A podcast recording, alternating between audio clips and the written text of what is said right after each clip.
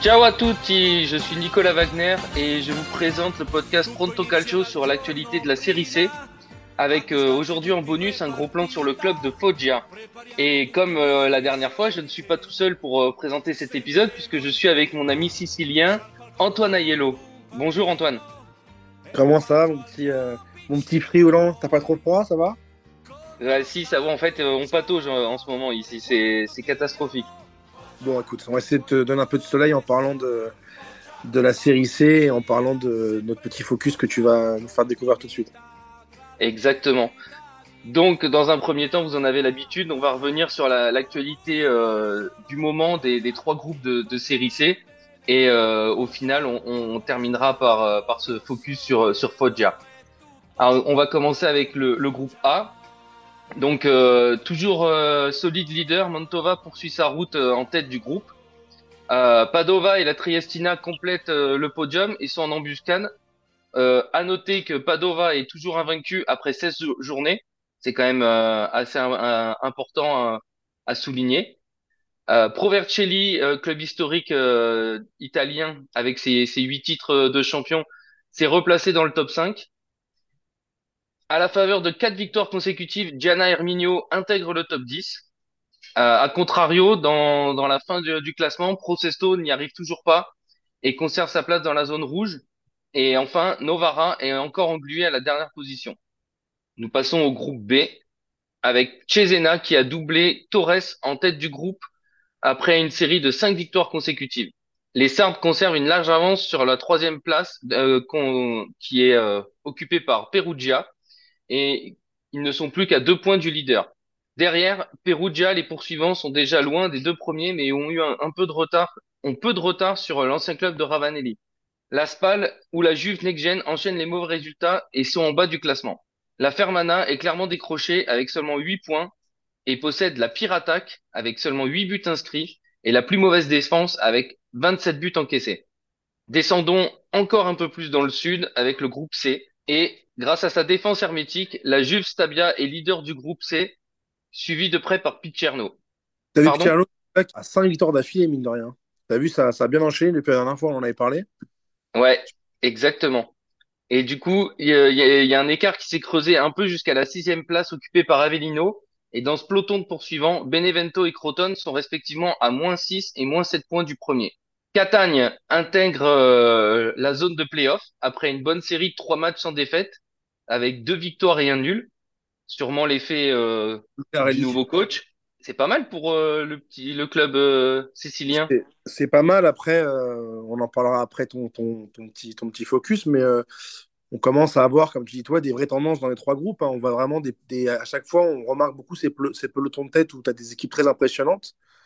Et mine de rien, dans ces divisions inférieures, on peut voir qu'il y, y, a une vraie différence avec, par exemple, la, les divisions au-dessus. On sent vraiment que c'est assez hétérogène. On a vraiment des gros écarts entre les premiers et les, autres. Et pourtant, on est quand même euh, là qu'à 16 journées. Donc, euh, donc, on commence déjà à avoir des tendances. On commence déjà à avoir des playoffs euh, intéressants qui, se, sont en train de se créer. Et on va dire que ça va être difficile pour les places de, les faire beaucoup bouger avec le temps. Oui, tu as raison de, le souligner, puisque on, l'a dit dans les, dans les trois groupes il y a déjà des leaders bien installés avec des poursuivants qui sont par groupe de deux ou trois, avec euh, qui sont en très peu de points d'écart. Mais dès que on bascule sur les places à partir de la quatrième, cinquième, sixième position, il y a déjà un gros écart entre toutes ces équipes-là. On termine sur le, groupe C avec Monterozzi et Brindisi qui sont les plus mal en point de, ce groupe et qui ferment la marche en étant respectivement dernier et avant-dernier. Ciao amore, quanto ti amo. Foggia, il cuore in gola è solo il Foggia, la voce grida sempre Foggia, gioia infinita. Nous allons donc passer à, à Foggia. Qui déjà, avant de commencer, euh, qu'est-ce que ça t'évoque, toi, Antoine Foggia?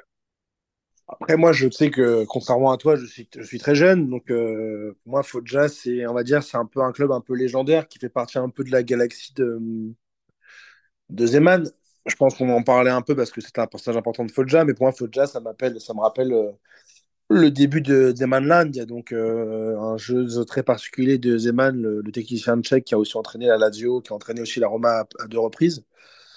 Donc on va dire que pour moi, dans, dans mon esprit, ça représente vraiment un club, euh, on va dire, d'une période légendaire du football italien. C'était un club qui était très particulier par sa gestion et par son coach. Exactement. Donc c'est un club qui est fondé en 1920, un club dépouille, euh, mais euh, qui doit attendre les années 60 pour connaître euh, les joies de la Serie A. La seconde période dorée du club intervient à la fin des années 90, tu viens de l'évoquer, quand le président Casillo nomme un jeune entraîneur tchécoslovaque à la tête de son équipe. Il s'agit de Zdenek Zeman. Adepte d'un 4-3-3 débridé, le Bohème va enchanter les tifosi du Pino Zaccaria. Avec des recrues offensifs tels que Rambaudi, Beppe Signori, Francesco Baiano, Foggia ne met que deux saisons pour retrouver la Serie A, avec à la- en clé le titre de champion de, de Série B en 91. À la suite de, de cette montée, ils sont renforcés par les Russes Chalimov et Kolivanov, ou encore le Roumain Petrescu. Foggia obtient un maintien euh, facile grâce à la seconde meilleure attaque, derrière le champion Rossonero, mais concède beaucoup de buts, comme en attestent les 58 buts encaissés, soit la deuxième plus mauvaise défense, juste devant Ascoli, bon dernier et relégué en, série- B. Et donc tu viens, d'en parler, la Zemalandia est née à partir de ce moment-là. D'ailleurs, quand on fait un petit focus sur cette saison euh, euh, 91-92, si je m'abuse, euh, il y a quand même. Alors, là, déjà, en plus, Foggia commence sa, sa saison en jouant contre l'Inter et réussit à faire euh, 1-1. Donc, euh, c'était déjà un beau score. Derrière, ils se tapent la Juventus. Ils perdent 1-0 à domicile et derrière, ils gagnent à l'extérieur contre la Fiorentina. Ils ont quand même pris des, il y a quand même eu des bons matchs hein, cette année-là. Ils ont aussi fait un nul contre le, Parme, mais c'était déjà un bon Parme. Un nul contre la Roma, 1-1 aussi. Donc euh, voilà, c'était vraiment la signature de, de, Zeman. Pour ceux qui ne connaissent pas Zeman, pour nos plus jeunes, c'est un entraîneur qui était très atypique, même par ses méthodes. Euh, on se rappelle que pour réchauffer ses joueurs, il allait dans les, dans les, au bord des terrains, il faisait, escalader les gradins euh, 50 fois aux, joueurs pour les, entraîner. C'est des, des méthodes très rustres, très dures, qui étaient très utilisées à l'époque dans l'Est de l'Europe, même si Zeman euh, a commencé à faire ses armes en Italie, notamment aussi en Sicile très tôt. Il a quasiment toujours été en Italie, il a quasiment entraîné pour l'Italie. Mais euh, c'était très spécial, c'était des équipes aussi très offensives, très débridées. Euh, et d'ailleurs, beaucoup d'entraîneurs actuels disent parfois s'être un petit peu inspiré de, Zeman pour deux trois points. Un peu comme certains l'ont fait avec Bielsa, c'était un peu cet entraîneur un peu fou des années 90 qui avait des méthodes qui étaient un peu euh, à contre-courant du football italien, qui était plutôt défensif, avec une bonne assise. Là, euh, déjà à l'époque, c'est très rare d'avoir des équipes qui jouaient avec quatre défenseurs, à part le Grand Milan, il y en avait très peu finalement. On se rappelle aussi les coups d'envoi où tous les joueurs de Zeman étaient sur la ligne, euh, la ligne médiane et en fait, au coup d'envoi, ils couraient tous dans l'emploi adverse et il avait un, un défenseur central qui mettait un shootard euh, pour tout de suite en fait installer un pressing dans le, dans le camp adverse. Donc c'était un peu le premier précurseur du pressing en Italie, Zeman. Oui, et moi je me souviens d'attendre les, les résumés euh, ou les, les grands formats euh, dans l'équipe du dimanche quand faut déjà jouer, c'était toujours la certitude de voir du spectacle. Parce que tu en as tu as parlé de cette saison, au-delà des, des bons résultats qu'ils ont fait, il y a eu des, des scores qui ont été quand même assez conséquents. Hein. Là, là, je vois un Napoli Foggia 3-3, un Lazio Foggia 5-2. Il y a eu aussi du euh, du Atalanta 3-3 Foggia. contre ouais Atalanta Foggia qui a qui a terminé euh, pareil sur, euh, sur un score assez important. Euh, là, ouais, il y a, il y a eu Vérone aussi qui se, qui se sont fait euh, battre 5-0. Et, et surtout, là, il y a le, le dernier match de la saison euh, contre, contre le champion en titre, euh, un 8-2. Ils ont perdu 8-2 euh, après avoir mené 2-1. Euh, c'est que, quand même impressionnant. est-ce que tu me permets d'activer un petit peu le bouton de la nostalgie sur ce match? Si tu veux, vas-y, active, active. Je vais te poser une question. Alors bon, dans les buteurs du Milan, il y a eu Maldini, Gullit, Van Basten, Marco Simone deux fois. Mais est-ce que tu sais qui était l'arbitre de ce match? Et, et oui, oui, parce que j'ai la réponse sous les yeux, mais j'aurais jamais su sinon. Pour les petits nouveaux aussi, c'était euh, Pierluigi Collina. Vous savez, le, le, mé- le Exactement. méchant, le méchant arbitre chauve qui était, euh, je pense qu'on peut s'accorder, le meilleur arbitre de tous les temps, sûrement. Ouais, qui était pour euh, les ceux qui, qui ont joué aux jeux vidéo, qui était euh, sur euh, une des jaquettes de, de PES euh, dans les années euh, 2000. Exactement.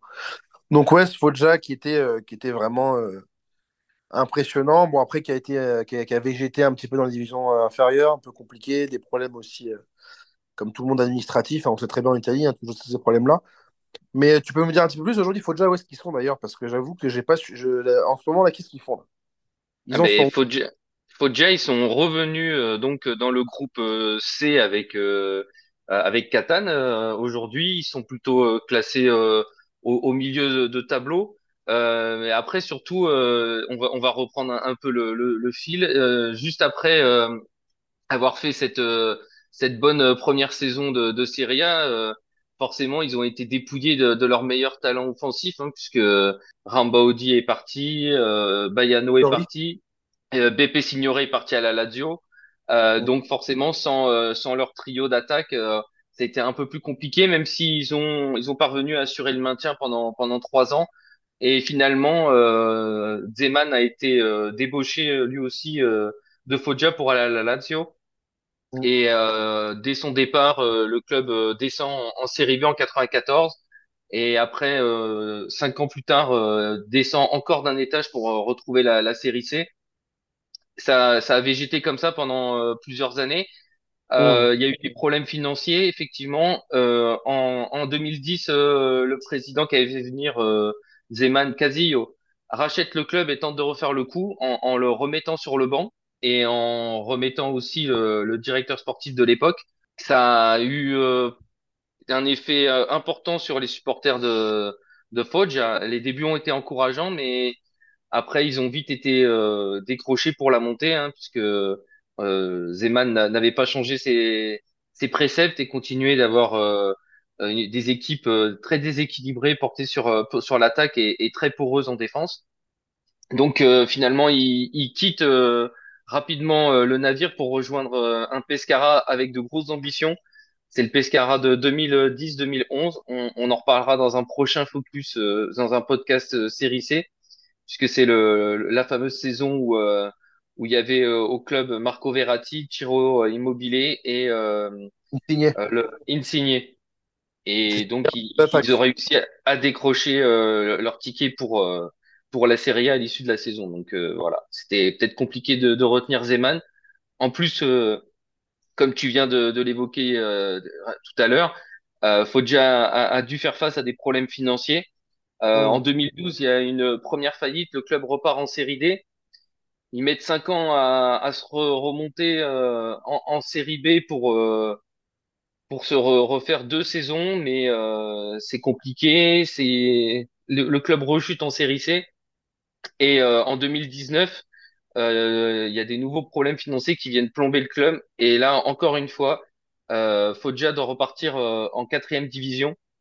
Bon, en général, euh, comme, comme en, en 2012, il, il, ils y restent qu'un an. Et, et là, depuis, euh, depuis euh, la saison 2020, ils sont euh, de retour euh, en troisième division, donc en série C. Et euh, ils essayent de retrouver une certaine stabilité euh, financière et sportive pour essayer de renouer avec euh, le passé des années 60 et 90. Peut-être avec euh, une, une, encore une fois un, un énième retour de, de Zeman sur le banc.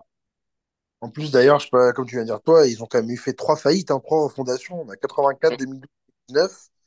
Oui. Et question, parce que bon, je j'ai pas vraiment la réponse, parce que c'est un peu toi qui es un peu l'expert, mais Foggia, les couleurs du maillot et le logo qu'ils ont eu de 90 à 2007, ça te rappelle pas quelque chose? Ah, ça me rappelle, euh, oui, un club euh, lombard auquel tu es très attaché. Eh oui. Ben, oui, c'est c'est clairement inspiré du Milan, je crois. C'est clairement, oui. Entre le, le et les couleurs, c'est clairement. euh, bah, de toute façon, comme le club est fondé en 1920, on peut imaginer que effectivement, oui, le logo en plus, euh, c'est un, c'est un espèce de, de diable euh, qui a une fourche et, et qui tape dans un ballon. Euh, oui, forcément, je pense que euh, il, doit y avoir de ça dans dans la, la, fond- la fondation du club et du logo et des couleurs euh, choisies. Et tu sais qu'il faut déjà aussi un record, j'ai lu, ça en préparant un peu avec toi le podcast. Faut déjà le club qui a changé le plus de noms en Italie. Ah oui? 14 changements de nom. On a, pour en citer quelques-uns, Sporting Club Foggia, Unione Sportiva Foggia, Ipas Foggia. Euh, après, on est repassé Unione Sportiva Foggia et Incedit. Après, on est repassé à Foggia Calcio. Après, Unione Sportiva Foggia. Asso- Associazione Calcistica Dilante- Dilettantistica Foggia Calcio. Ça, c'est quand. Alors, ce, ce terme-là, Catane l'a su par exemple, d'autres clubs, ce dilettante, en fait, c'est quand les clubs retombent en série D et qui sont amateurs. Mmh. Exactement, parce qu'en fait, ce qui s'est passé ici pour le Napoli, pour faire un petit point culture G, Napoli a été, aussi sorti en quatrième division après des problèmes au début des années 2000. Et en fait, le club doit racheter son nom euh, quand il redevient professionnel, pour après redevenir le Foggia Calcio qu'on a, actuellement euh, avec la date 1920. Exactement. Voilà, nous terminons donc ce, podcast euh, série C et ce focus sur, le club des Pouilles avec, toi, Antoine. Merci de, ta contribution qui est toujours une valeur ajoutée. Euh, on sait que ces podcasts euh, vous plaisent. Euh, continuez de nous suivre sur les différentes plateformes, sur les différents réseaux sociaux, et vous pouvez euh, interagir avec nous. Il n'y a pas de souci, euh, même si Antoine est des fois un peu sectaire. et et, et si vous êtes supporter Rossonero, ça sera forcément un plus. Mais mais non, il est il est très gentil derrière derrière ce côté un peu nounours. Ouais. Je préfère être noir qu'être vieux comme toi. Allez, laisse, coupe-moi ce montage. Allez, on vous souhaite euh, une, une, bonne fin de, de journée et euh, continuez de nous suivre sur Pronto Calcio. Ciao à tutti.